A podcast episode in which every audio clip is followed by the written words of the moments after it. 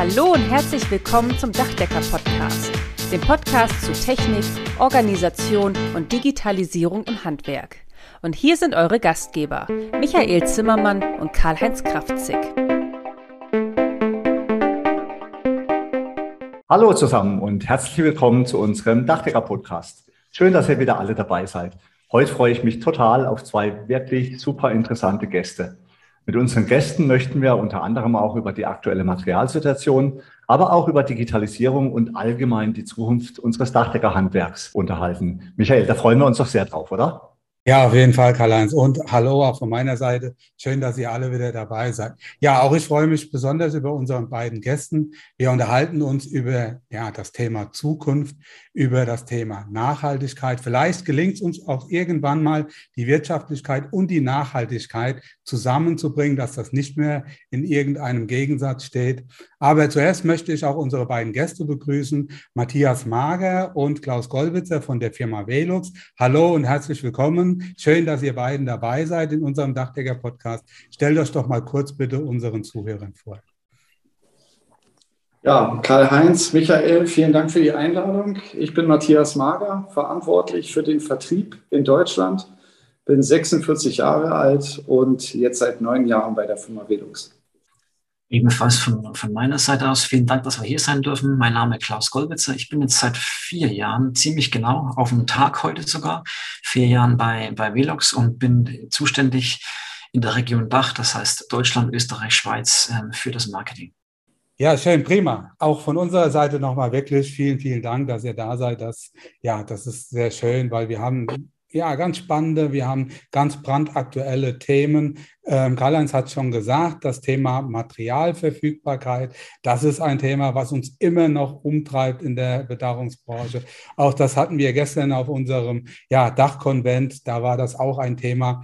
Ja, Materialverfügbarkeit, das ist, wie gesagt, sehr, sehr spannend und die explodierenden Preise sind genauso spannend und auch genauso unschön. Inwieweit betrifft das dann euch jetzt als Hersteller, als Firma Velux und ja, wie geht ihr damit um? Ja, auch wir bei Velux sind leider von steigenden Materialpreisen und einer Verknappung betroffen. Das hat zum einen sicherlich mit der Weltmarktsituation zu tun, die wir alle kennen. Auf der anderen Seite muss man aber auch deutlich hervorheben, dass glücklicherweise die hohe Nachfrage beginnt schon im Juni 2020 dazu geführt hat, dass es bei uns auch äh, darüber hinaus zu Produktions- und Logistikengpässen gekommen ist. Wenn man auf die Materialverfügbarkeit schaut, dann haben wir das aus unserer Sicht äh, aktuell ganz gut im Griff. Wir haben auch die Produktion, Produktionskapazitäten im Sommer wieder erhöht sodass wir von der Seite, was die Verkaufung der Produkte betrifft, eher davon ausgehen, dass, das, dass die Situation besser wird. Und auch die, für die Fenster bezogen muss man sagen, dass wir haben ja eine, eine Kontingentierung eingeführt ab Mai, die dazu geführt hat, dass wir feste Kontingente an äh, die Händler verteilt haben, mit dem Hintergrund, dass die zur Verfügung stehende Ware auch gleichzeitig gleich verteilt werden kann an alle Kunden. Wenn man auf die Situation der Rollläden schaut, dann ist die Situation sicherlich noch mal ein bisschen anders.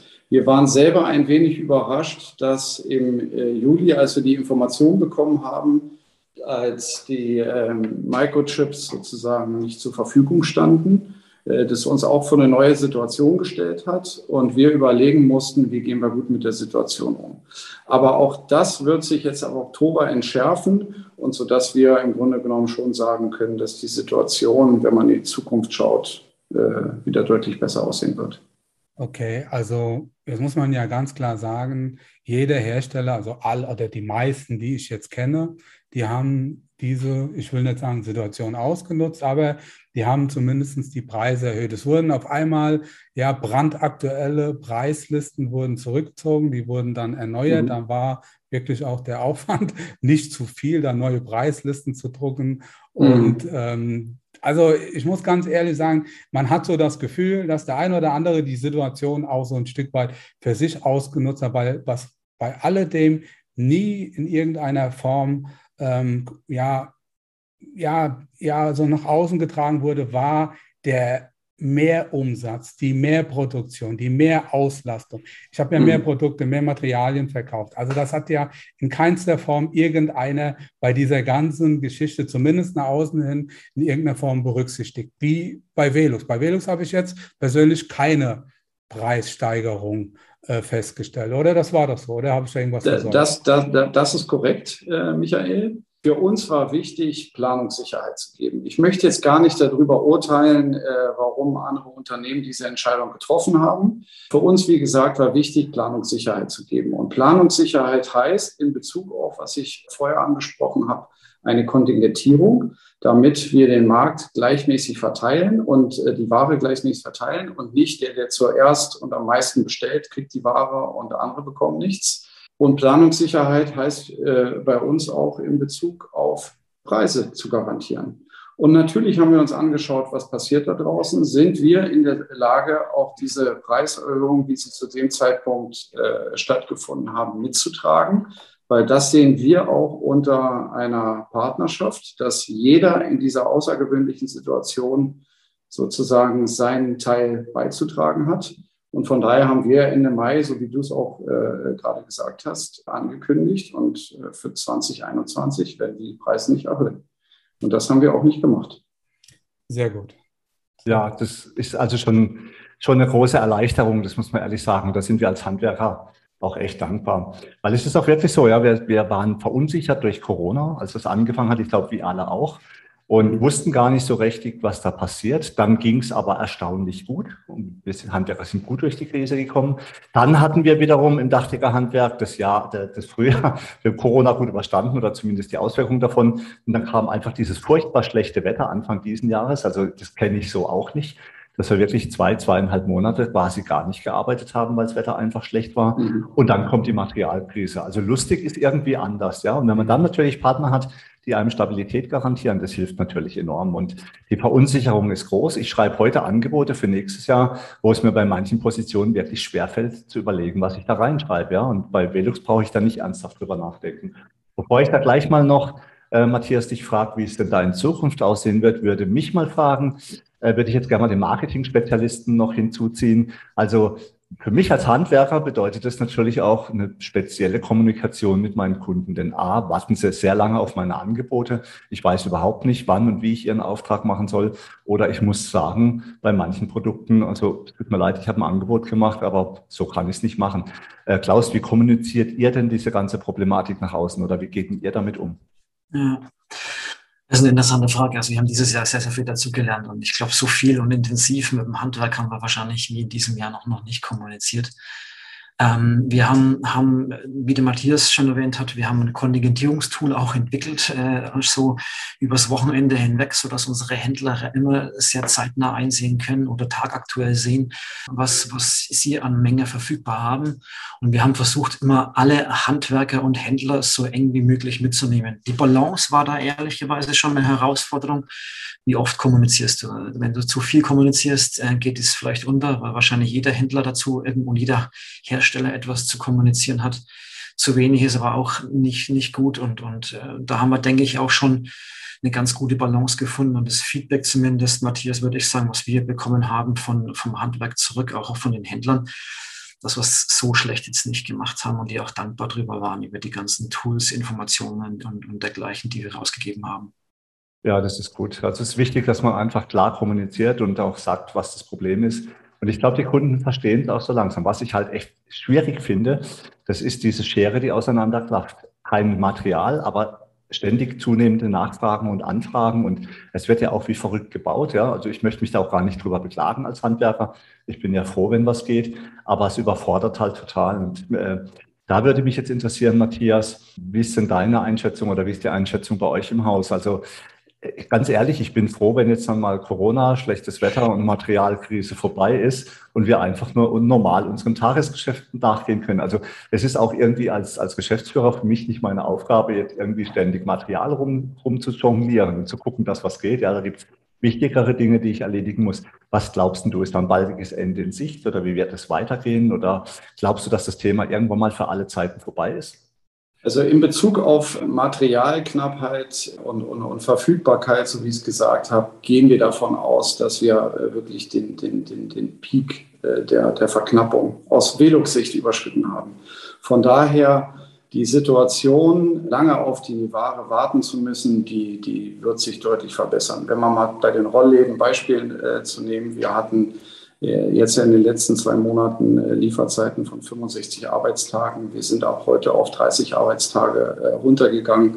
Und auch wenn die Situation insbesondere in Microchips weiterhin angespannt ist, auch ins nächste Jahr noch rein, glauben wir ganz gut damit umgehen zu können. Wenn man so, wenn ich so die Frage allgemein für den Markt, dann glaube ich, ist die auch schwierig zu beantworten, weil keiner sich so, so wirklich zu einer Aussage hinreißen lässt. Wir gehen schon davon aus, dass die Nachfrage grundsätzlich weiterhin hoch sein wird. Wir haben ja ein sehr starkes Wachstum auch aufgrund von Corona gesehen. Ähm, und wir gehen auch weiterhin von einem äh, Wachstum, wenn man auf äh, Velux bezieht, aus. Das hat hauptsächlich den Hintergrund, dass wir ein äh, hohes Sanierungspotenzial, Austausch für Dachfenster sehen, die in den 90er Jahren eingebaut wurden. Aber auch für die Gesamtsanierungssituation, für die Gesamtdächer aus den 70er, 80er Jahren. Von daher ist erstmal voraussehen, dass die Nachfrage weiterhin hoch bleiben wird. Ich finde es ja auch spannend. Also Corona hat ja auch so zwei Sachen gezeigt. Erstens, dass man digitaler zusammenarbeitet, ja, dass viele zu Hause sind und dass man viel online macht, viele Meetings, Zoom-Meetings macht.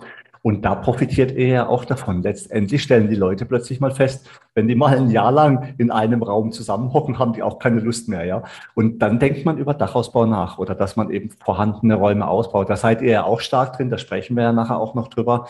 Da gibt's ja auch interessante Produkte von euch. Was mir auch auffällt, ist natürlich, wir in Freiburg zum Beispiel bauen jetzt einen neuen Stadtteil für 20.000 Menschen. Da gibt's halt fast nur noch Flachdächer. Aber auch da habt ihr ja gute Lösungen, über die wir noch sprechen müssen. Was mich kalt erwischt hat, war gleich zweimal, ja, vor, vor, ich glaub, vor einer Woche oder zwei Wochen habe ich einfach mal einen Rollladen von euch storniert bekommen, ist nicht lieferbar. Ja, da habe ich auch gedacht, also kenne ich so jetzt nicht, auch dass wir kein Holz kriegen. Ja. Aber ich wusste ja, dass ihr an dem Thema dran seid. Und eine Stunde später ruft mein Autohändler an und sagt, du, ich weiß nicht, ob dein Auto dieses Jahr noch kommt, was du bestellt hast. Und wenn es kommt, kann ich dir nicht versprechen, dass es die Ausstattung hat, die du bestellt hast. Also das sind ja schon seltsame Zeiten.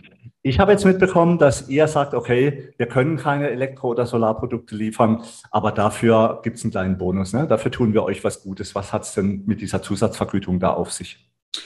Genau, also als die äh, Situation im, im Juli kam, dass wir keine Microchips für einen bestimmten Zeitraum, das hat hauptsächlich das äh, Quartal 3 betroffen, äh, mussten wir uns Gedanken machen. Und äh, wenn man auf die drei großen Produktbereiche schaut, nämlich Dachfenster, Rollläden und Sonnenschutzprodukte, haben wir für, für jeden Bereich eine eigene Entscheidung getroffen. Wir haben einen, äh, der Anteil an Microchips, die wir bekommen haben, haben wir immer gesagt, die gehen zu 100 Prozent in die Integra-Lösung für die Dachfenster, damit das Wichtigste, das Dachfenster auch eingebaut werden kann. Von daher betrifft diese Verknappung die Dachfenster überhaupt gar nicht. Der, ähm, ich ziehe den, den, den dritten Bereich erst einmal vor von, von der Priorität, was die Sonnenschutzprodukte. Dort haben wir entschieden, bis Ende des Jahres keine Chips zu verbauen. Das heißt, alle Integra Sonnenschutzprodukte sind dann ab dem Zeitpunkt nicht mehr verfügbar gewesen oder sind nicht verfügbar. Der, äh, wir haben das aber, da wir viele Alternativen auch im sozusagen manuellen Bereich dafür haben, kann man, äh, kann man da im Grunde auch für, für jede Lösung, die man nicht elektrisch ausführt, auch sehr gut eine, eine manuelle Lösung anbieten. Der Bereich, der jetzt, wo wir auch gerade schon drüber gesprochen haben, am meisten äh, betroffen ist, sind die Rollläden. Und hier ist natürlich die, äh, aus, aus Eigeninteresse an Rauch auch weiterhin Rollläden zu verkaufen, aber auch das Geschäft für Handwerk und Handel äh, weiterhin zu ermöglichen, haben wir nicht gesagt, obwohl keine Mikrochips zur Verfügung stehen, können sie nicht mehr sind sie nicht mehr bestellbar, sondern wie äh, bereits gesagt, haben wir die Lieferzeiten erhöht auf 65 Tage, um zumindest erstmal anders mit planen zu können. Für den Handel haben wir unser Konditionssystem dementsprechend angepasst, dass es möglich ist, auch in kleinen Mengen zu bestellen. Das heißt, ein Rollladen, wenn ich den brauche, kann ich auch einen Rollladen bestellen. Und habe keine konditionellen Nachteile, auch wenn er später geliefert wird. Und darüber hinaus haben wir das Angebot ausgesprochen für diese Aufträge, für diesen Zeitraum. Wenn das Handwerk es wünscht, dass dieser Rollladen dann nicht erst, wenn er in 60 Tagen zum äh, Handel kommt, sondern schicken wir bitte gleich an meinen Betrieb, äh, dass wir ihn auch dahin schicken. Das ist dann aber eine Absprache zwischen Handwerk und Handel, was sozusagen für beide der beste Weg ist. Und wie gesagt, das ist halt für, für die Aufträge in dieser Zeit.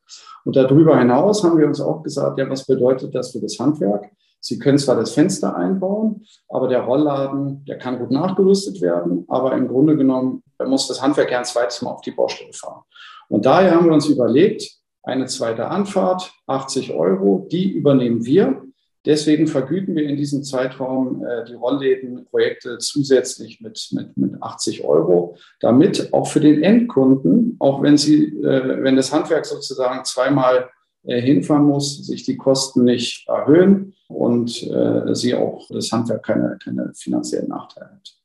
Auch, auch das finde ich eine sehr faire und ähm, sehr schöne Lösung. Also mein, ich möchte jetzt hier nicht den Eindruck entstehen lassen, dass ich euch hier über den Klee hinweg lobe. Ich meine, wir kennen uns ja jetzt schon ein paar Jährchen und wir haben auch schon das ein oder andere sehr kritische Gespräch geführt. Und da, daher wisst ihr ja auch, dass ich da auch kein Problem habe, das zu sagen, auch, auch in der ja. Öffentlichkeit. Aber was jetzt, ja, was jetzt die Zusammenarbeit mit ja, euch und ja, uns Dachdeckern in der Corona-Zeit und auch in der Materialkrisenzeit betrifft, das muss ich echt sagen, das war vorbildlich und ich würde mir wünschen, dass der ein oder andere Hersteller sich da eine kleine Scheibe abschneiden würde. Also nur mal so, so viel zu dem Thema. Aber mit Sicherheit werden wir irgendwann auch mal wieder andere Gespräche führen. Also nehmt das als eine kleine Einzahlung auf das soziale Konto. Irgendwann werde ich da mal wieder was abheben. Aber heute ist nicht der Tag, weil Heute sprechen wir jetzt auch über die Zukunft unserer Branche, über die Zukunft unseres Handwerks und zwar über digitale Tools, über digitale Möglichkeiten, wie wir unsere Kunden ja in Zukunft noch besser unterstützen können. Ich habe das schon öfters gesagt, das Dachfenster ist die einzige Möglichkeit für uns Dachdecker beim Kunden Emotionen zu erzeugen. Egal, ob wir über energetische Sanierung sprechen, so ein Stück Wärmedämmung ist relativ unemotional. Aber so ein Dachfenster, so ein Balkon, so eine Panoramalösung schon. Und cool ist es, wenn man das auch visuell quasi schon mal zeigen kann, bevor es auch eingebaut ist. Und das wäre mir eigentlich so am liebsten. Auch eine App, ja, direkt beim Kunden, ja, auf der Baustelle, im Gespräch, im alten Dachgeschoss, wie auch immer, im alten Kinderzimmer, ja, mit einer App, wie sieht später mal aus? Gibt es da Möglichkeiten, gibt es da Lösungen? Seid ihr da dran? Auf was können wir uns da freuen?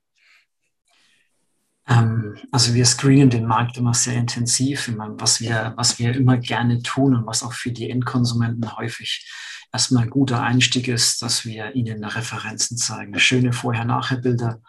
Da haben wir auch auf der velux.de ähm, Seite und im Inspirationsbereich ganz viele Referenzbeispiele, wo der Endkonsument nach Neubau, nach Altbau, Dachformen oder Raumtypen filtern kann.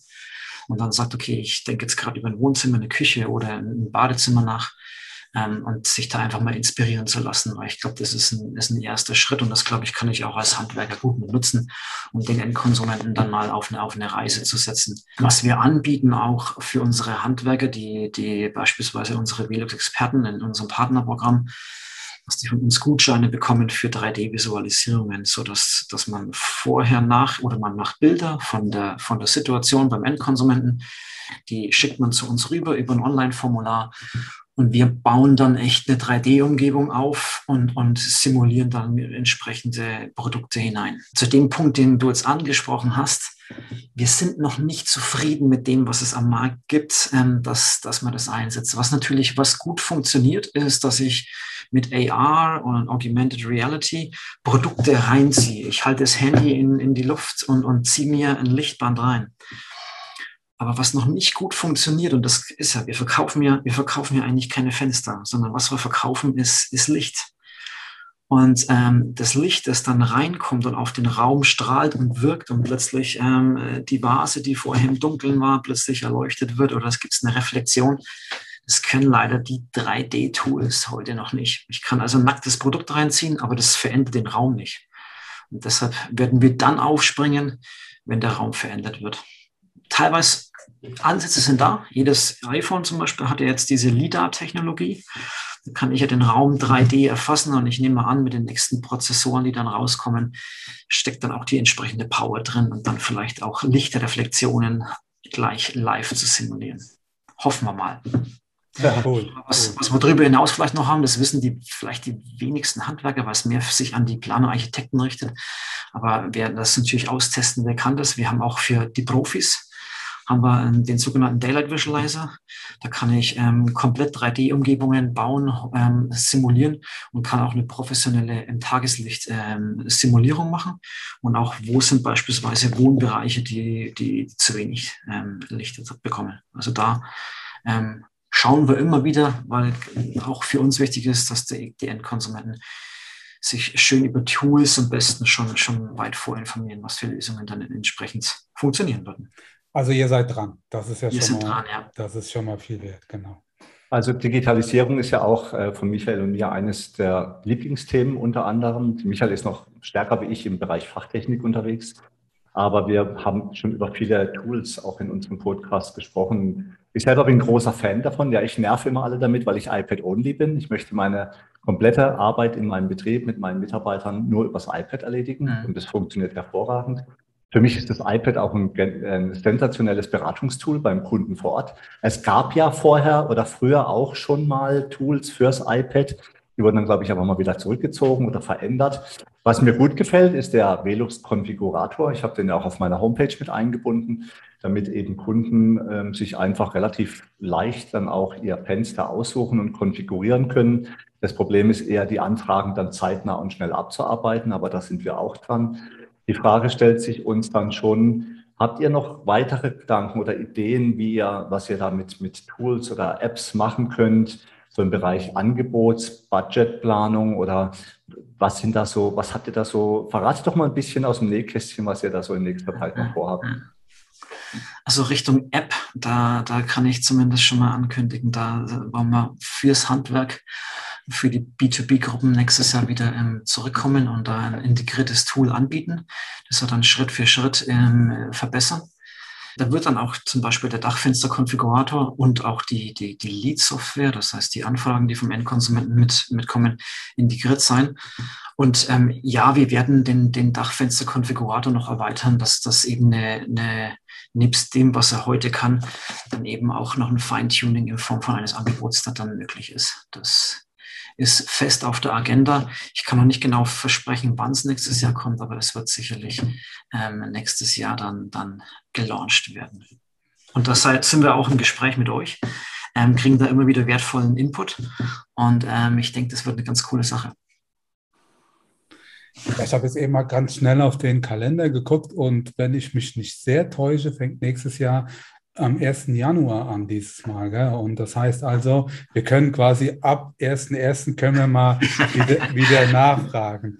Ja, genau. Also du hast ja schon angesprochen, Karl-Heinz, der Konfigurator, da waren wir ja als ZVDH auch nicht ganz unbeteiligt daran. Da haben wir uns ja auch schon ja in einer sehr angenehmen Atmosphäre mhm. und Sitzung haben wir uns so ein bisschen über die Kalkulation unterhalten. Und ähm, das funktioniert wunderbar, muss ich sagen. Ich bin ja auch Velux-Experte und bekomme auch regelmäßig meine Anfragen. Ähm, das funktioniert wunderbar und dann stehe ich dann da. Dann muss ich relativ schnell reagieren. Dazu habe ich mich auch verpflichtet. Das gehört sich auch so, finde ich. Davon abgesehen, ich möchte schon auch äh, da zeitnah reagieren, möchte die Kunde dann nicht noch lange warten lassen, weil irgendwann ist auch das Interesse dann verblasst. Aber ich habe immer so ein Stück weit das Problem dann, ich muss quasi das dann jetzt aus dem Online-System von euch in mein ERP-System überführen. Und jetzt weiß ich ja, dass wir uns am 15. November wieder treffen, quasi zur Runde 2. Ich hoffe, Konfigurator 2.0, dass wir uns auch über diese Themen unterhalten. Und falls das nicht passiert oder falls das nicht in der Qualität passiert, wie wir uns das vorstellen, haben wir uns nochmal zur Verstärkung unseren Präsidenten mitgebracht. Also nehmen wir auf jeden Fall mit, lieber Dirk, an dieser Stelle. Herzliche Grüße. Ich weiß, dass du den Podcast auch regelmäßig hörst. Also wir zählen da auf dich. Das heißt also, wie sieht es aus? Ja, also mein Verständnis für Digitalisierung ist keine Fragmentierung.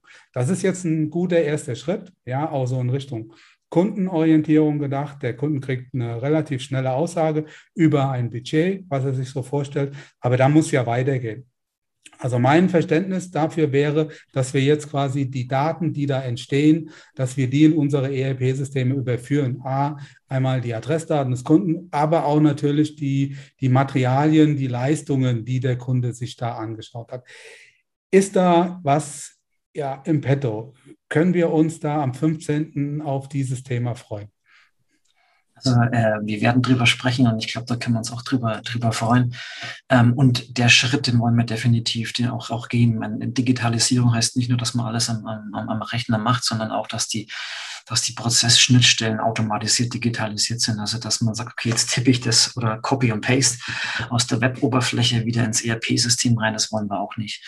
Ähm, was wir halt, halt angehen müssen und was eine kleine Herausforderung ist, es gibt keine homogene Softwarelandschaft, das ist auch ganz normal in, in, bei, den, bei den Handwerkern, aber es gibt so drei bis maximal vier Platzhirsche dann in dem Umfeld, die die Handwerker nutzen und mit denen ähm, werden wir und sind wir zum Teil schon im Gespräch, wie können wir da eine möglichst einfache Schnittstelle bauen, äh, aber auch selbst, selbst Download- und Upload-Szenarien wollen wir auch vermeiden, sondern gibt es eine Möglichkeit, das direkt aus dem Konfigurator ähm, und auch userfreundlich rüberzuschicken in die Systeme. Und das werden wir angehen, wenn man es wahrscheinlich nächstes Jahr erstmal ein, ein, ein System als Platzhirsch äh, herausnehmen und das da mal implementieren, um das Feedback auch mal dann, dann ähm, zu prüfen, wie kommt es an und wie funktioniert es.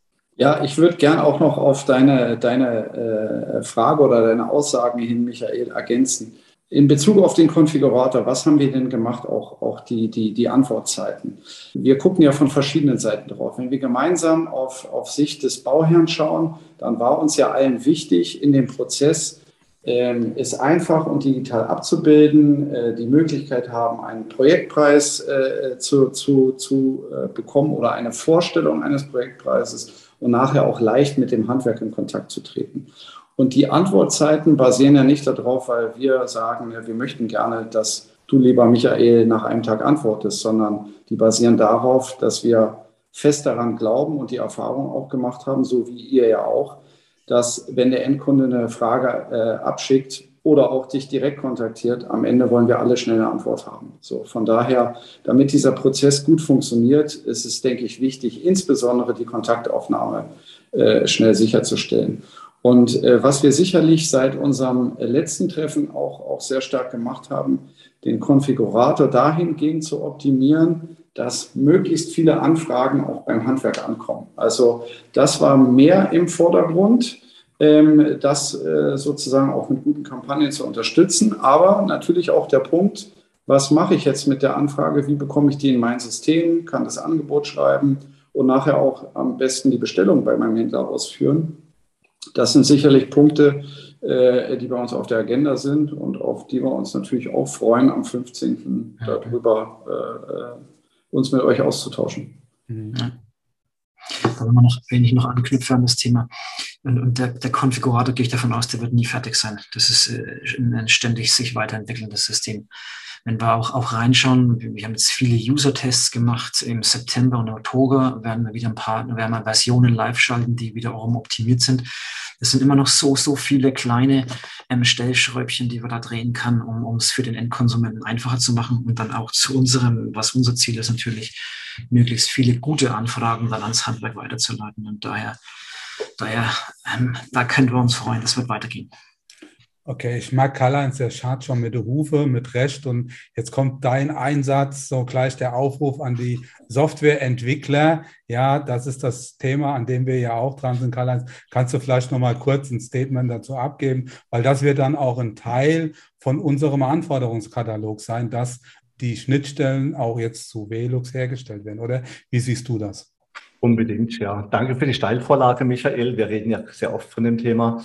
Also für euch vielleicht auch spannend, äh, Klaus und Matthias. Michael und ich reden schon sehr lange über Software und wir sind nicht sehr glücklich über die Platzhirsche und die bisherigen Standardsoftware. Klar, sie haben eine große Reichweite, aber der Trend geht in die Cloud und der Trend geht tatsächlich auch zu innovativen neuen Tools, die am Markt sind. Ich selber habe auch komplett gewechselt von irgendwelchen bisherigen ähm, Softwarehäusern zu komplett neuen Startups, die fantastische Software in der Cloud programmieren. Das ist hochspannend. Und Micha und ich haben gesagt, wir müssen mal den Spieß umdrehen. In der Vergangenheit war es so, dass Softwareentwickler uns Handwerkern gesagt haben, wie man Software baut und wie wir die verwenden müssen. Und wir haben gesagt, das geht jetzt so nicht mehr.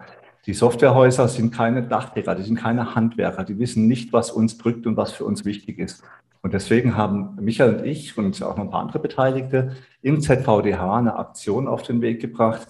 Und da geht es letztendlich um einen Anforderungskatalog für Software. Wir haben gesagt, wir geben jetzt den Softwarehäusern vor, wie moderne Software auszusehen hat und was wir brauchen, um damit vernünftig arbeiten zu können. Schnittstellen ist ein Riesenthema.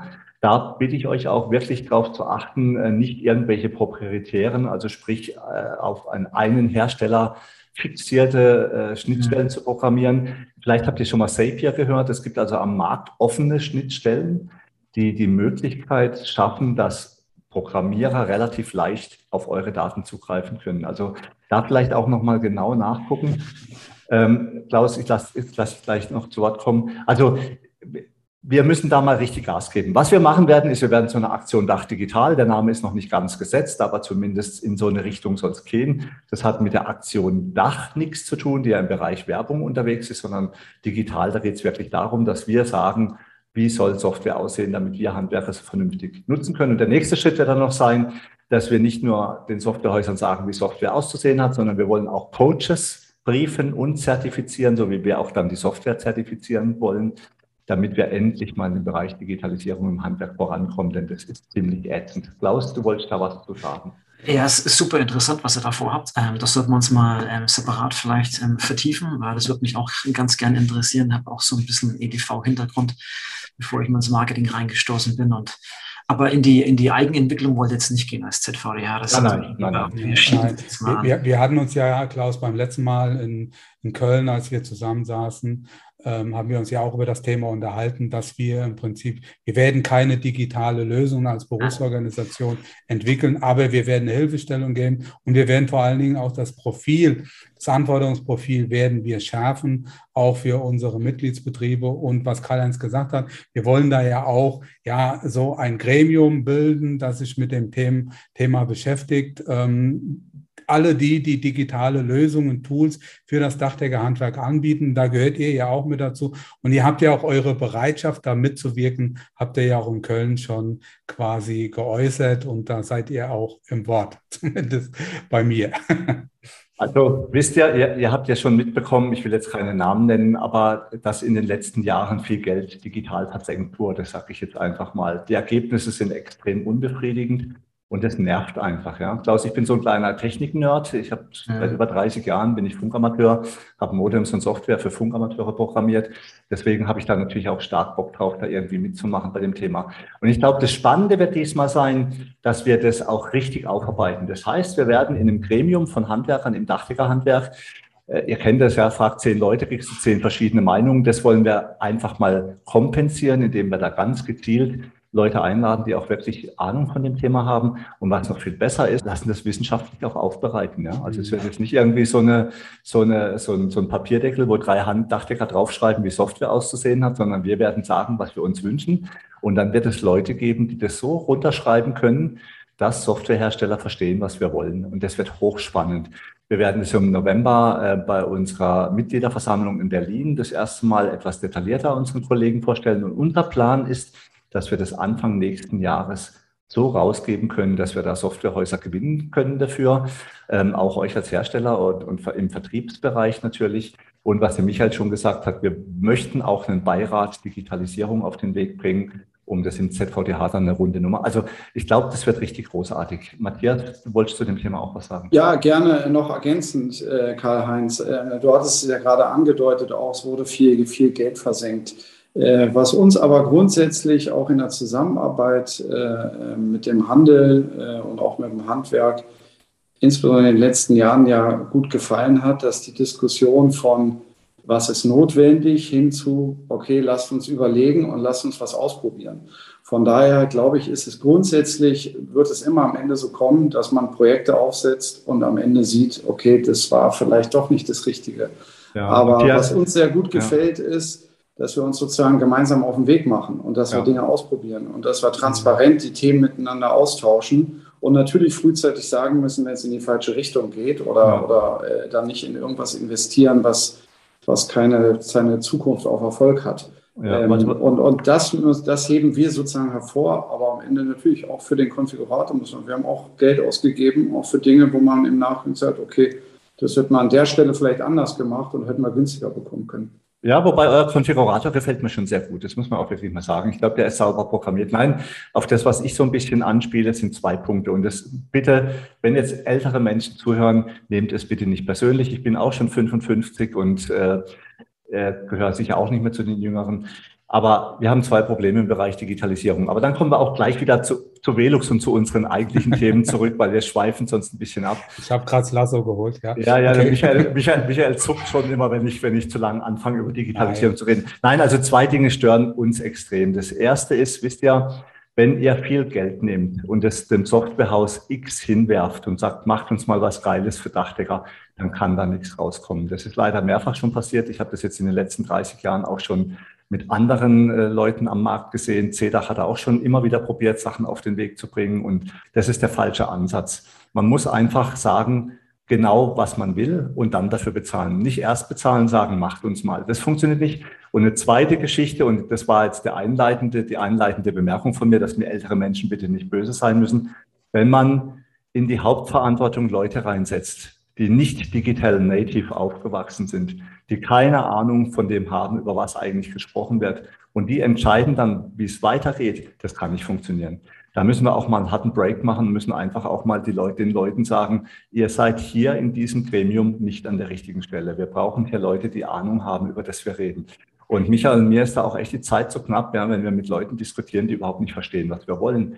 Und ich glaube, das ist ein gutes Thema. Michael, ergänz ja, mich mal. Ich, ich, würde, ich würde ganz gerne bei dem Satz, ähm, der Matthias gesagt hat, dass wir mit Handel, Industrie, also Hersteller unserem Handel und den Dachdeckern sehr, sehr gut in letzter Zeit zusammenarbeiten. Das funktioniert wunderbar. Wir stimmen uns gut ab. Und damit würde ich auch ganz gerne mal wieder einen Blick in Richtung Zukunft werfen. Digitalisierung war in dieser Tiefe so gar nicht, nicht vorgesehen. Ja, ja. Aber, aber ich weiß, äh, Karl-Heinz, du wolltest noch mal ein Stück weit was über die Förderung, über die BEG-Förderung sagen. Ja, ja. Und ich glaube, ich glaube auch unsere, ich glaube auch unsere Zuhörer sind irgendwann mal dauergenervt, wenn wir immer nur über Digitalisierung reden. Deswegen kommen wir jetzt wieder zu dem praktischen Bereich zurück, dort, wo man Geld verdienen kann. Ja, das ist, das ist unser Handwerk. Das sind tolle Velux-Fenster. Und damit sind wir im Bereich Förderung. Michael und ich sind ja beide auch Gebäudeenergieberater. Und es ist schon unfassbar, wie viel Fördermittel es gibt. Und es ist genauso unfassbar, dass das viele Kollegen noch gar nicht richtig ausnutzen. Ja. Ich erlebe immer noch Kollegen, die einfach nur nach NF irgendwie äh, Standarddächer bauen. Ich erlebe immer noch, dass einfache oder zwei, also normale Standardfenster verbaut werden. Dabei liegt, ich sage jetzt einfach mal so, das Geld ja quasi auf der Straße, was Förderung angeht. Und damit kommen wir auch zu dem Thema, zu euren Dachfenstern. Merkt ihr das im Bereich äh, BEG-Förderung mit dem Steuerbonus? Macht sich das bemerkbar? Wird tatsächlich mehr dreifach verglast verkauft? Äh, wie könnt ihr uns im Bereich Förderdschungel besser unterstützen? Das wäre, glaube ich, ein ganz spannendes Thema auch für unsere Kolleginnen und Kollegen da draußen. Äh, wie, wie sollen die das Thema angehen? Merkt man, dass da was geht? Geht da noch zu wenig? Können wir das mehr pushen? Was, was ist da eure Meinung dazu? Ähm, das merkt man auf jeden Fall sehr, sehr, sehr deutlich. Also insbesondere, wenn man mal 2019 ähm, mal anschaut als Referenzjahr und als dann insbesondere in, ins Anfang 2020 ja nochmal ein paar auf Bundesebene ähm, Förderprogramme gestartet sind, haben wir circa einen 50-prozentigen Zuwachs in der Dreischeibenverglasung verzeichnet. Also das äh, geht, geht gut nach oben. Und, und wir merken auch, ähm, als wir das dann mit Kampagnen noch, noch unterstützt haben, Richtung Endkonsument, dass dann nochmal die Quote der Dreischeibenverglasungen nach oben gegangen ist. Und ähm, es ist für uns natürlich alle hier, denke ich, ein, ein tolles äh, Geschenk und auch, auch die richtige Initiative auf der einen Seite von der Nachhaltigkeit zu sagen, okay, wir müssen immer mehr Richtung Energieeffizienz und, und ähm, Reduktion von, von, von CO2 ähm, gehen. Und, und da macht es einen Beitrag natürlich nicht nur das Fenster isoliert, das ganze Dach muss natürlich und das Gebäude sein.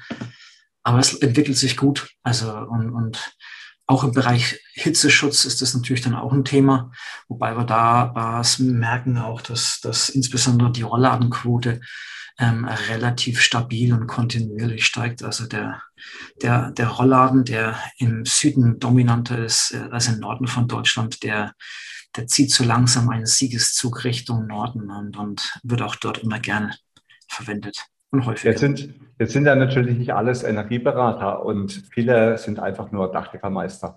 Ja. Wobei ich das jetzt bitte nicht abwerten klingen sollte, auch das ist schon eine Leistung.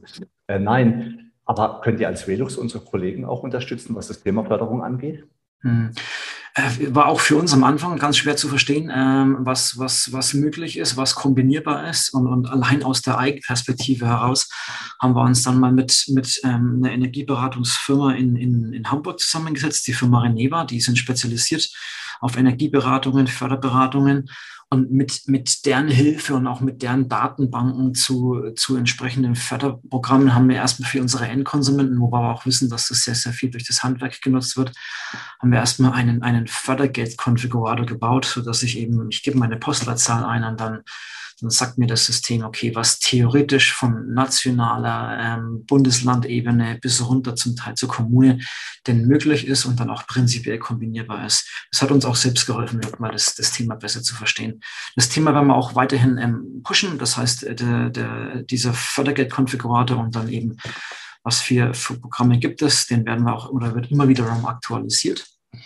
Ähm, darüber hinaus bieten wir auch ähm, sowohl dem Handwerk als auch Endkonsumenten über den Weg ähm, eine Beratung ähm, über die Firma Reneva an, ähm, so dass man da vielleicht auf Projektebene einen besseren Einblick bekommt, was theoretisch holbar ist. Und wie, ihr es schon sagt, man ist manchmal, ist manchmal überrascht, was, was man eigentlich so noch an Förderung bekommen kann. Und manchmal sogar das Gefühl da kommt da noch was raus. Ja, vielleicht an dieser Stelle nochmal ein kurzer Einwurf. Also wer keinen Bock hat auf BAFA und Anträge zu stellen, es gibt ja auch die Möglichkeit über den Steuerbonus ganz einfach, dass der Kunde das dann über die nächsten drei Jahre steuerlich geltend macht. Und äh, dann muss man eigentlich nur eine Fachunternehmererklärung abgeben, die ja sowieso eigentlich immer Usus ist. Also da wird es halt tatsächlich gebraucht. Also nur mal so an dieser Stelle. Ähm, und vielleicht noch ein, ein Hinweis an dieser Stelle der Rollladen, du hast gesagt, der Rollladen, der wird immer beliebter, da stellen wir auch fest. Und der wird übrigens auch gefördert, auch standalone, weil das gehört zum Hitzeschutz und das wird auch über das BAFA gefördert. Auch eine schöne Sache. Und ja. wenn wir schon mal so dabei sind, ja, und uns über, ja, Innovation unterhalten, welche, auf welche Produkte dürfen wir uns denn in Zukunft freuen? Und wenn ich auch weiß, man stellt nie zwei Fragen auf einmal, stelle ich sie trotzdem hinterher Müssen wir uns von irgendwas verabschieden, so zum Beispiel Smart Ventilation? Gibt es das überhaupt noch? Ich muss sagen, habe es auch nicht so oft eingebaut, obwohl ich es echt cool fand. Ich habe aber schwer Werbung dafür gemacht, auch als Energieberater und als Dozent, weil ich es einfach eine coole Sache fand, äh, bevor irgend so ein Vollhorst nachher hingeht, die Dichtungen aus der Fassadefenster wieder rausschneidet oder Löcher in die Wand schlägt, dann wäre sowas eigentlich das Mittel der Wahl. Ja, ich fange mal mit dem letzten vielleicht mal an. Ähm, ich selbst sitze gerade neben so einem Fenster. Das wurde mir hier verkauft ähm, in einem in einer Eigentumswohnung als die Innovation. Ich schneide ein Stück Dichtung raus, nenne das Ganze Falzlüftung und, und äh, super tolles Energiekonzept, wo man sagt, okay, früher hast du undichte Fenster gehabt, das hat den gleichen Effekt gehabt wie, wie das, was man jetzt hat. Ähm, und ich, ich denke, eine kontrollierte Wohnraumlüftung, ähm, auch mit einem Wärmetauscher, ähm, das wird schon die Zukunft sein, wie das sein, seinen Einfluss hat und, und wie, wie schnell es dann auch in den Markt geht, werden wir sehen. Und Smart Ventilation war so ein Thema und ich, ich, ich bin ein Fan davon. Ja, das heißt, ich setze einen Kasten ähm, auf das Fenster oben drauf. Da sind ähm, Lüfter drin, da sind Wärmetauscher drin, die dann eben von der ungefähr, ich glaube 81 Prozent liegt er bei uns, ähm, dann eben die Wärme entzieht und dann eben anwärmt, die kalte Luft von draußen kommt. Aber leider, wie du schon sagst, ähm, so, so, richtig ist es im Markt nie zum Fliegen gekommen und, und aufgrund der Stückzahlen, die wir haben, ähm, rechtfertigt einfach im Moment äh, ist die Sachlage nicht, das Produkt weiter im Markt zu haben. Die Aufwände, die wir damit haben, die sind einfach zu, zu hoch. Auch die Weiterentwicklung, die wir betreiben müssten und die, wir kommen einfach nicht voran. Also müssen wir da jetzt erstmal fürs, fürs nächste Jahr sagen, okay, das, das Produkt so in der Form scheint nicht das Richtige gewesen zu sein für den Markt aber beschäftigen uns natürlich noch weiterhin mit dem Thema Lüftung, was dann zukünftig vielleicht eine Alternative sein kann. Lüftungsanlagen werden an dieser Stelle vielleicht nochmal, werden auch nochmal explizit gefördert vom BAFA. Vielleicht ist das ein Thema, wo man sich nochmal ähm, ja, mal beschäftigen sollte mit. Ja. Also das Thema, das Thema Lüftung ist schon wichtig, ja. Das ist, ähm, da müssen wir dranbleiben. Also wir sehen das auch immer wieder in unserer täglichen Arbeit, vor allem im Winter dann, wenn dann die ersten Anrufe kommen, es schimmelt alles, es ist irgend alles feucht, es tropft vom Fenster raus. Ich hatte jetzt gerade wieder einen Fall, wo wir vor ein paar Jahren das Dach saniert haben. Und Ihr Außendienst war so freundlich, mich da perfekt zu unterstützen, weil irgendwann wird man auch als Handwerker unglaubwürdig, ja, wenn man jedes Mal erzählt, nee, es liegt nicht am Fenster und die sagen, aber es tropft und es schimmelt. Ja.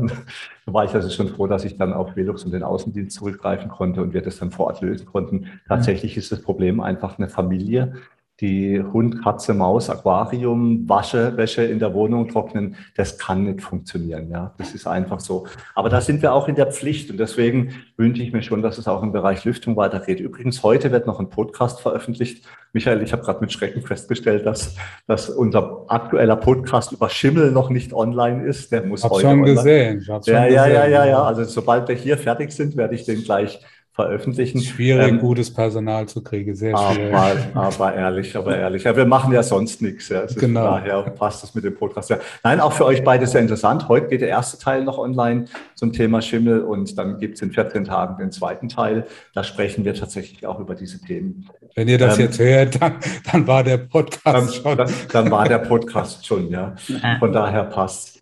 Ja, Klaus? Ja, und wenn ich noch anknüpfen darf an, an was, was kommt noch in der Zukunft. Ähm, wir werden sicherlich weiterhin sehr stark an den Tageslichtlösungen arbeiten. Darunter verstehen wir die Kombination von verschiedenen Fenstern in einer gesamthaften Lichtlösung miteinander. Und auch da beispielsweise, da hilft uns der Konfigurator, wenn man da mal reinschaut. Wir haben jetzt äh, Aufrufe seit Go Live letzten Jahres knapp 1,5 Millionen Mal wurde der Konfigurator gestartet. Das heißt, äh, da steckt auch ein, ist für uns auch ein Datenpool, wo wir sagen, was ist, scheint interessant und begehrt zu sein. Und wenn man da mal ähm, sich mit den Lichtlösungen besch beschäftigt, 50 Prozent der Fenster im Konfigurator, die konfiguriert worden sind, das sind ein paar, keine Ahnung, wie, viel, wie, wie viele Millionen Fenster, die jetzt da drin steckten. 50 Prozent derer sind in Lichtlösungen drin. Das heißt, es ist immer eine Kombilösung, sei es ein Duo, sei es ein Lichtband. Ähm, in der Realität ist die Quote aber, aber noch, noch geringer. Aber es zeigt uns auf, der Wunsch ist da, eher die größeren ähm, Lösungen zu haben. Und, und dahingehend wollen wir uns auch weiter noch, noch optimieren, aber auch dann fürs Handwerk beispielsweise ähm, die Produkte weiter zu optimieren, zu sagen, okay, ich kann vielleicht aber so eine Lösung auch schneller einbauen. Ähm, wir haben da jetzt mal dieses Studio 3 in 1, drei Fenster in einer Rahmenlösung, ähm, was den Einbau vereinfacht und, und beschleunigt. Ähm, in die Richtung werden wir sicherlich weitere Schritte entgehen.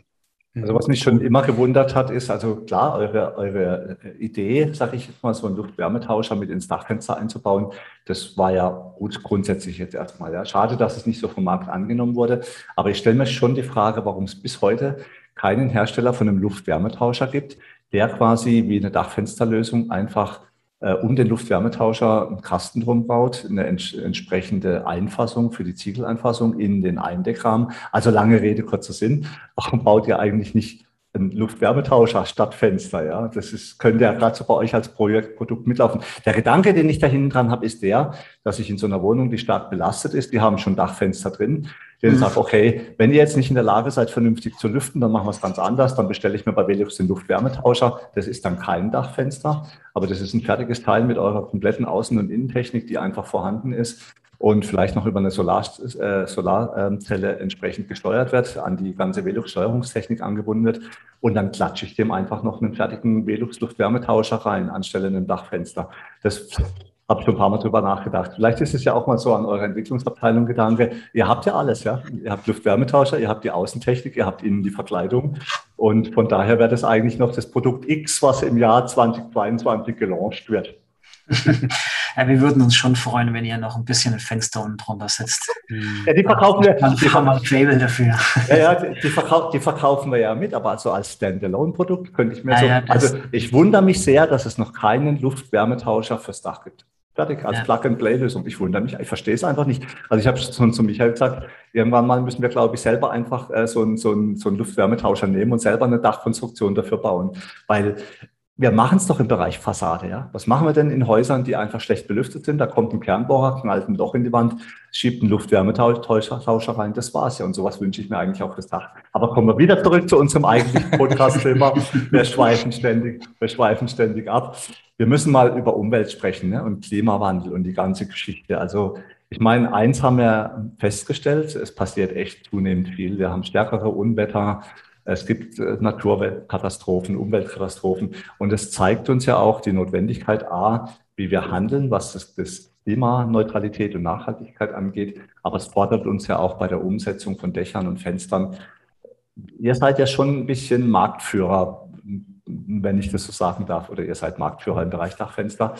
Ähm, ihr habt eine besondere Verantwortung. Also wie geht ihr damit um? Wie seht ihr hausintern das Thema Klimawandel? Wie wollt ihr euch da positionieren? Wir sehen das sehr, wir nehmen das sehr ernst und, und das hat auch einen hohen Stellenwert. Und wenn ich jetzt da einfach mich mal aus der Mitarbeiterperspektive ähm, mich betrachte, wir haben letztes Jahr äh, eine Nachhaltigkeitsstrategie gelauncht, eine neue. Und als ich das erste Mal gehört habe, wie wir das tun und was wir da jetzt tatsächlich auch bestätigt bekommen haben, habe ich so ein bisschen Gänsehaut bekommen. Ähm, wir haben ein hehres Ziel. Es gibt viele, viele Nachhaltigkeitsziele, die wir haben. Aber das Ziel ist, dass wir bis 2041 ähm, ähm, klimaneutral sind. Und es bedeutet für uns nicht nur, dass wir ab dem Zeitpunkt nicht mehr CO2 oder CO2-neutral produzieren und, und, und arbeiten, sondern wir wollen zurück bis zum Gründungsjahr 1941 rückwirkend all unsere CO2, also Fußabdruck, den wollen wir auslöschen. Und, ähm, und das ist, glaube ich, etwas, das haben wenige Unternehmen, also es gibt, wir wissen von zwei, Microsoft und Google, ähm, die das bislang als Ziel auserkoren haben und auch verfolgen. Und, und ähm, wir sind da, denke ich, sehr, sehr gut mit dabei und macht, macht stolz und macht die Mitarbeiter auch stolz. Wir nutzen dazu auch viel, wir machen eine Kooperation mit dem WWF, äh, weil die auch die Kompetenz haben, äh, uns da prozessual mit zu unterstützen äh, und auch, auch zu überprüfen, ob das alles richtig ist, was wir tun. Wir werden da auch nebst unseren internen Prozessen, das heißt Produktion und dergleichen, werden wir viel im, im Aufforstungsbereich ähm, tätig sein. Und ja, stolz füllt einen da. Das ist ein, ein, sehr, sehr wichtiges Thema auch für die Zukunft. Wir haben übrigens auch beim Zentralverband einen eigenen Fachausschuss seit diesem Jahr, der sich mit dem Thema Umweltschutz, Nachhaltigkeit, Energieeinsparung beschäftigt, weil das Thema auch so wichtig ist. Und ähm, da werden wir auch gucken, dass wir da auch in diese Richtung unterstützen können, dass wir uns dem Thema auch auf politischer Ebene mehr widmen. Also das ist ein Thema, ich glaube, das betrifft uns alle. Das hat uns auch so die letzte Zeit nochmal ganz klar wurde uns das deutlich gemacht, wie anfällig wir da auch sind. Wenn ich vielleicht noch eins anschließe, was, was zum Beispiel auch der, was ein, ein Ziel von unserer Strategie dahingehend ist, und das werden wir dann im kommenden Jahr dann, dann das erste Mal sehen und dann auch fürs Handwerk, dass wir die komplette Verpackung dann auf, auf recycelbares Material umstellen werden. Und das ähm, ist auf der einen Seite ein Nachhaltigkeitsthema und was aber der andere Aspekt dann fürs Handwerk sein wird. Es gibt dann nur noch ein Material, das ihr auf der, auf der Baustelle von unserer Seite dann habt, das ihr entsorgen müsst. Und das, das hilft, äh, denke ich, auch in der Entsorgung und vereinfacht das Ganze nochmal. Mhm. Ja, vielleicht nur ergänzend zu dem, was Klaus gerade gesagt hat. Natürlich ist es naheliegendste, nachdem wir auch gefragt werden, auch äh, von unseren Kunden, ist das Produkt, was man sieht, es ist die Verpackung. Und da kann man natürlich sehr sichtbar und schnell, indem man zum Beispiel auf Plastik, Kunststoff verzichtet äh, für die Verpackung und auf, auf Alternativen umstellt, sehr, sehr schnell sichtbar werden. Auf der anderen Seite, auch wie Klaus gesagt hat, äh, sehen wir es als eine Verantwortung, auch ja, uns, äh, der Allgemeinheit gegenüber, dass wir auch als Unternehmen Velux unseren Beitrag leisten müssen. Und am Ende auch, wenn man jetzt mal rein auf den Vertrieb schaut, natürlich stellen wir uns auch die Frage, was können wir tun, um äh, einen Beitrag äh, dafür zu tun. Und das sind dann die Dinge, die kann ich, was kann ich selber beeinflussen? Also im täglichen äh, Arbeiten. Äh, Karl-Heinz, du hast ja schön äh, gesagt vorhin, dass du willst dein, dein Unternehmen äh, alles vom iPad aus erledigen. Das hat auf der einen Seite sicherlich Effizienzgründe, aber auf der anderen Seite papierlos Büro, wie auch immer, das ist ja jetzt auch kein ganz neues Schlagwort. Also man kann auch mit den Tools, die heute zur Verfügung stehen, viel tun. Äh, und Was auch sehr naheliegend ist, ist natürlich immer, was, wie sieht die E-Mobilität aus? Von daher ist ja gar nicht die Frage, dass wir auf E-Mobilität umstellen, sondern wie schnell können wir es möglich machen? Und äh, da sind wir jetzt auch am Testen äh, in zwei Gebieten. Einmal ein Verkaufsberatergebiet, aber auch ein Verkaufsleitergebiet, was ja dementsprechend geografisch erstmal mehr zu betreuen ist. Wie sieht die Landschaft aus? Was sind die Rahmenbedingungen, die wir neben dem Auto sozusagen brauchen, um es umzusetzen? Und von daher sind wir ganz optimistisch, dass wir da auch nächstes Jahr schon schrittweise beginnen können. Ja, ja, übrigens, nachhaltig, Karl-Heinz ist sehr nachhaltig. Ein iPad vom Karl-Heinz braucht keinen Strom, das läuft mit Akku, gell? So war das doch. ähm, wir haben ja das Thema schon mal kurz äh, angesprochen. Ähm, der Trend geht immer mehr Wechsel, ja, also ähm, jetzt mal Themenwechsel. Der Trend geht immer mehr zum flachen Dach. Also das kriegt man ja mit, Neubaugebiete sind voll davon. Ähm, wie geht ihr damit um jetzt? Weil ja, die, ich glaube, das größte Geschäft und die meisten Lösungen habt ihr ja auch im Steildachbereich in den Lichtlösungen, oder? Äh, definitiv äh, aus, aus, aus Sicht von Velux natürlich, damit sind wir groß geworden im Steildachbereich und das ist unser Kerngeschäft. Und äh, wir sehen auch nicht, dass dieser Trend sich jetzt irgendwie abrupt ändert. Äh, es ist ja stetig über die letzten Jahre, wie du sagst, wie man es auch im Neubaubereich, auch im Ein-, Ein und Zwei-Familienhausbereich sieht. Äh, rein von der Produktpalette her haben wir uns ja schon frühzeitig äh, breit aufgestellt mit unseren Flachdachfenstern, haben jetzt aber äh, auch neben dem äh, sagen wir, kommerziellen Bereich äh, ja Gedanken gemacht, was auch für, für sagen wir, einfache Lichtkuppeln, die sozusagen in unser Programm mit zu integrieren. Nichtsdestotrotz sehen wir natürlich weiterhin dass das größte Potenzial aus Velux auch im, im, im Steildachbereich. Also was ich eingangs ja auch schon mal angedeutet habe, wenn man schaut, wie viel äh, Fenster, welches Potenzial ist da im Steildachbereich, die auszutauschen, auch die Dächer, die saniert werden.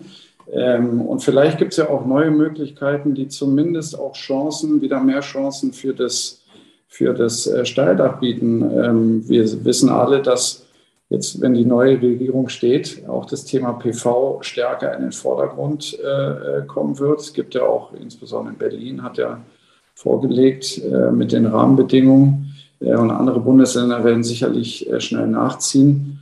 Ähm, was auch wieder Chancen gibt, auch von der Planung her in dem Steildachbereich aktiv zu werden. Und darüber hinaus ist es natürlich, was uns als Unternehmen auch äh, beschäftigt, weil am Ende ist die Relevanz für ein Dachfenster unsere, unsere Lebensgrundlage.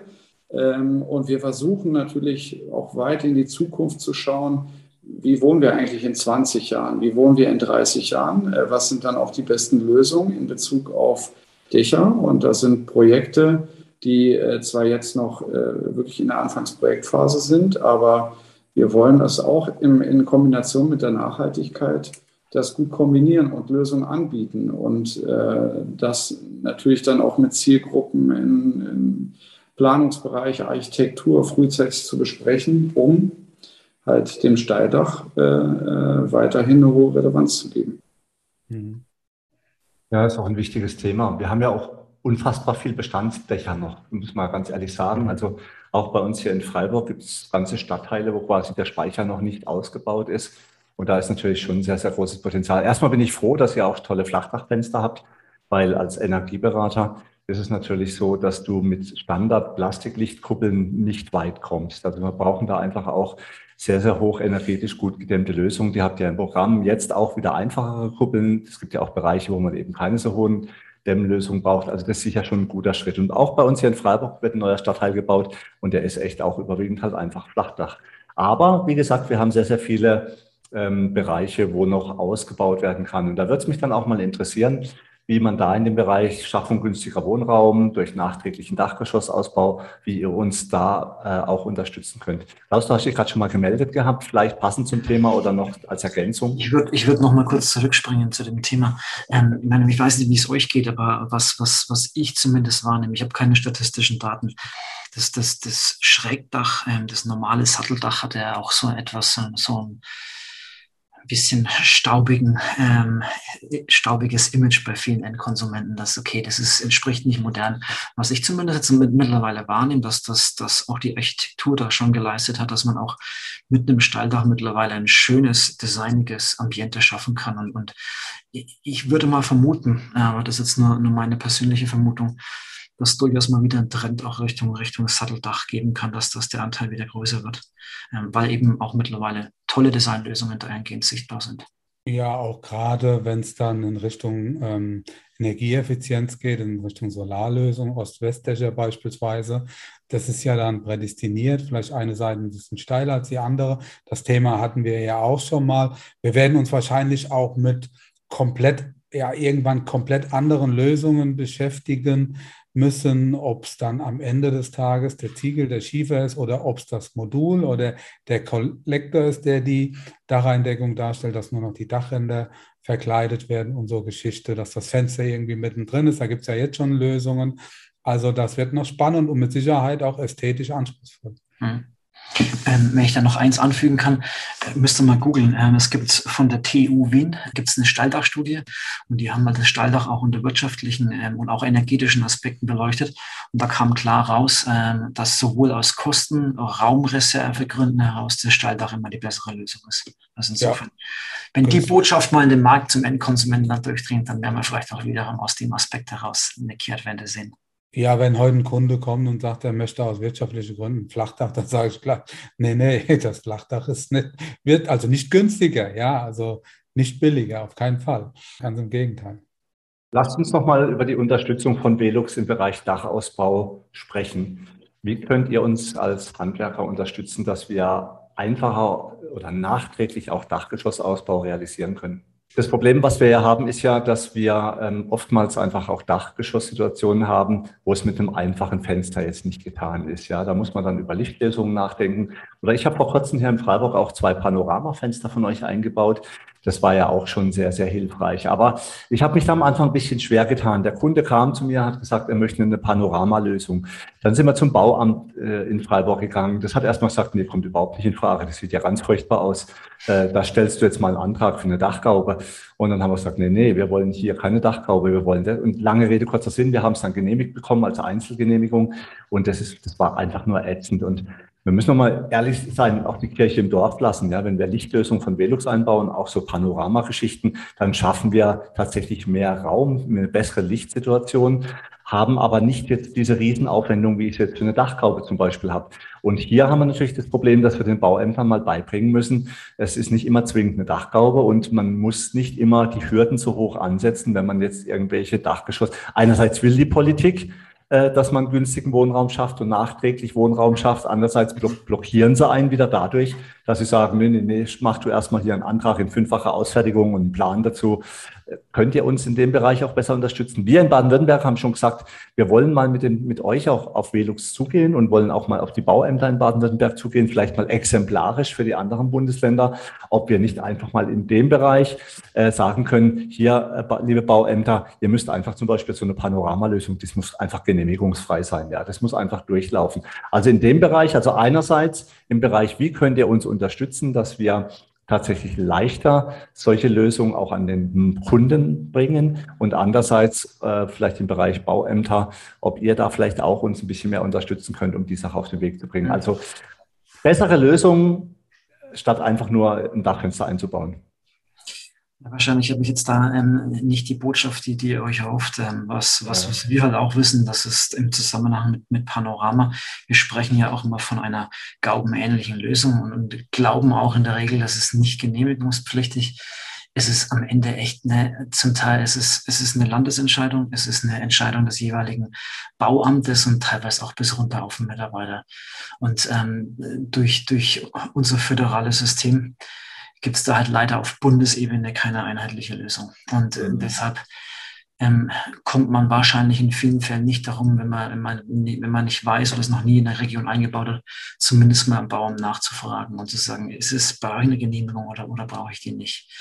Ja. Ähm, wir sind aber auch dran mit, mit unseren Kollegen, die zum Teil auch, auch in Berlin an der Regierung relativ nah dran sind. Was, was für Genehmigungsthemen und Verfahren können wir denn da beeinflussen? Aber momentan, äh, wie gerade erwähnt, ist es schon eher so. Das geht runter bis auf Mitarbeiterebene. Aber ich glaube, was ihr toll könnt, das habe ich jetzt selber erleben dürfen. Äh, wir haben das erste Mal die Panorama-Lösung eingebaut und immer wenn man was zum ersten Mal macht, möchte man es ja auch richtig machen. Ja? Und ich bin dann auf unseren Außendienst zugegangen und ähm, das hat wunderbar funktioniert und der hat mich auch komplett unterstützt. Sag doch mal noch schnell was, wenn ich so als Handwerker noch nie solche Cabrio, Panorama, weiß der Teufel was, hübsche Lösungen von euch eingebaut habt. Wie könnt ihr den Handwerker da unterstützen? Ich habe positive Erfahrungen gemacht, weil ich habe hier einen tollen Außendienst bei uns in Freiburg. Äh, er sei an der Stelle auch recht herzlich gegrüßt, der Andreas Richard, der uns schon seit vielen, vielen Jahren unterstützt. Und der hat mir einfach gesagt, wie es geht. Und was mir am besten noch gefallen hat, es kam dann von euch auch gleich noch Lehrverleger dazu, die unseren Jungs erstmal gezeigt haben, wie es richtig geht. Mir hat das gut gefallen. Erzählt doch mal ein bisschen mehr darüber. Also das ist ja der Anspruch, den der, den der Vertrieb am Ende ja auch hat, nicht nur ein Produkt vorzustellen, sondern euch auch äh, bestmöglich unterstützen, insbesondere wenn es eine, eine Lösung ist, die man äh, vorher noch nicht eingebaut hat. Also von daher ist natürlich äh, der, der Außendienstkollege der, der erste Ansprechpartner, auf den ihr dann bitte zugeht. Und äh, wenn er auch Unterstützung braucht äh, in Bezug vielleicht durch einen technischen Kundendienst, dann wird er das arrangieren äh, dass wir für die, für die Lösung, die wir dann gemeinsam einbauen auf der Schulung, äh, die Kompetenz auch vor Ort haben, damit es so vonstatten geht, wie wir uns das alle vorstellen. Also von daher ist es ein tolles Beispiel, was du da gerade genannt hast, Karl-Heinz, aber das ist auch den Anspruch, den wir an uns haben. Sag bitte mal dem Andreas, wie hieß er? Richard. Richard, Andreas Richard, bitte an dieser Stelle hör dir in Zukunft unseren Podcast an. Ja, Aha, das macht er.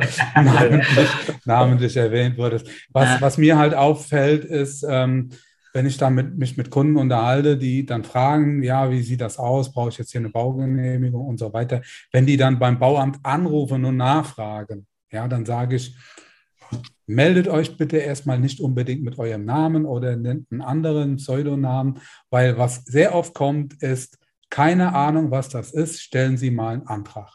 Ja, das ist so ein Stück weit das Problem. Vielleicht wäre es auch mal so ein bisschen mit Aufklärungsarbeit auch. Ich weiß, es gibt auch viele Bauämter, das ist uns alles klar. Aber ich glaube, viel liegt es auch daran, dass man diese Systeme, diese Produkte gar nicht kennt und die jetzt auch nicht unbedingt mit einem Dachfenster in Verbindung bringt. Aber ich glaube, das Thema können wir heute an dieser Stelle nicht nicht ändern. Also es ist ein sauspannender Podcast, macht total viel Spaß. Wir müssen aber langsam, aber sicher müssen wir uns so auf die Zielgerade bewegen. Aber eins könnt ihr mir glauben, nicht bevor ich die alles entscheidende Frage stelle. Ja, da wartet die ganze Nation, da wartet die ganze Branche, die ganze Dachdeckerbranche drauf auf die nächste Dach und Holz International 22.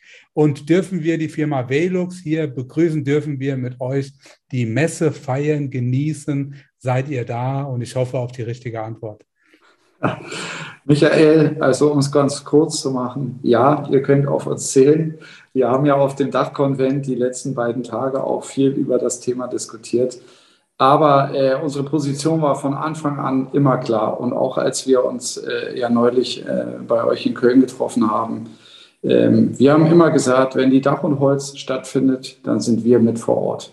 Was wir uns halt wünschen und äh, was ja gestern dann auch, auch klarer geworden ist, sind die Rahmenbedingungen, weil natürlich wir auch in die Planung gehen. Wie dieses Standkonzept aus? Was sagen wir dem Messebauer? Wie dieses Catering, die Hotels und so weiter. Aber äh, man kann es einfach beantworten wir kommen natürlich zu Dach und Holz. Die Rahmenbedingungen sind wunderbar, das haben wir ja gestern auch gehört.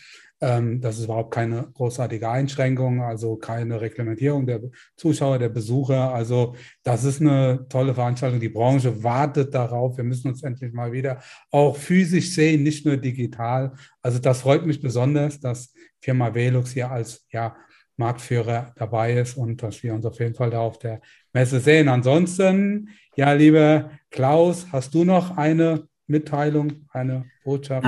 Ich hoffe ja auch, jetzt haben wir, haben wir ähm, den Oktober, wann der Podcast jetzt ausgestrahlt wird, wahrscheinlich im Laufe des Oktobers, hoffen wir ja alle mal drauf, dass vielleicht die Maßnahmen noch etwas lockerer werden bis zu dem Zeitpunkt und ähm, insofern die, die Messe noch uneingeschränkter stattfinden kann. Ja, ja, das ist, glaube ich, auch so eine klare, eine klare Botschaft auch an unsere Partner aus Handel und Industrie. Also es ist verdammt notwendig, dass wir uns mal wieder treffen, dass wir uns austauschen. Das, das muss einfach sein. Ich freue mich riesig auf die Messe. Ich hoffe, ihr genauso. Ja, ich habe mich auch riesig auf den Podcast gefreut und bin auch überhaupt nicht enttäuscht worden. War toll, hat riesig Spaß gemacht mit euch beiden, mit dir sowieso, Karl-Heinz. Also nochmal vielen lieben Dank an dieser Stelle. Liebe Zuhörer, schön, dass ihr dabei wart. Ja, bleibt gesund, macht's gut. Wir freuen uns auf das nächste Mal. Ja, von mir auch herzlichen Dank, äh, Matthias und Klaus. Ihr seid ja jetzt auch nicht gerade Leute, die wenig zu tun haben. Umso mehr schätze ich das sehr, dass ihr euch wirklich die Zeit für uns genommen habt. Alles Gute weiterhin für euch, für eure Arbeit, für alle Mitarbeiter. Nur gemeinsam sind wir stark. Wir müssen uns auch persönlich treffen. Ich bin großer Fan von Online-Meetings. Aber ganz ehrlich, man muss sich auch mal wieder in die Augen sehen, Bier zusammen trinken, äh, ein Produkt in die Hand nehmen. Das macht doch keinen Spaß sonst, ja. In diesem Sinne, alles Gute für euch. Alles Gute auch an unsere Zuhörerinnen und Zuhörer. Bleibt gesund. Macht's gut. Vielen Dank, Karl-Heinz Michael. Hat riesig Spaß gemacht. Wir haben uns äh, sehr gefreut, mit dabei zu sein. Damit sind wir nun am Ende vom heutigen Podcast. Wir wünschen euch viel Freude bei der Arbeit und dass auch in Zukunft alles optimal bedacht ist. Wenn euch der Podcast gefallen hat, freuen wir uns, wenn ihr ihn euren Freunden und Kollegen weiterempfehlt und auch in den sozialen Medien liked und teilt. Bis zum nächsten Mal, wir freuen uns auf euch. Euer Michael Zimmermann und Karl-Heinz Kraftzig.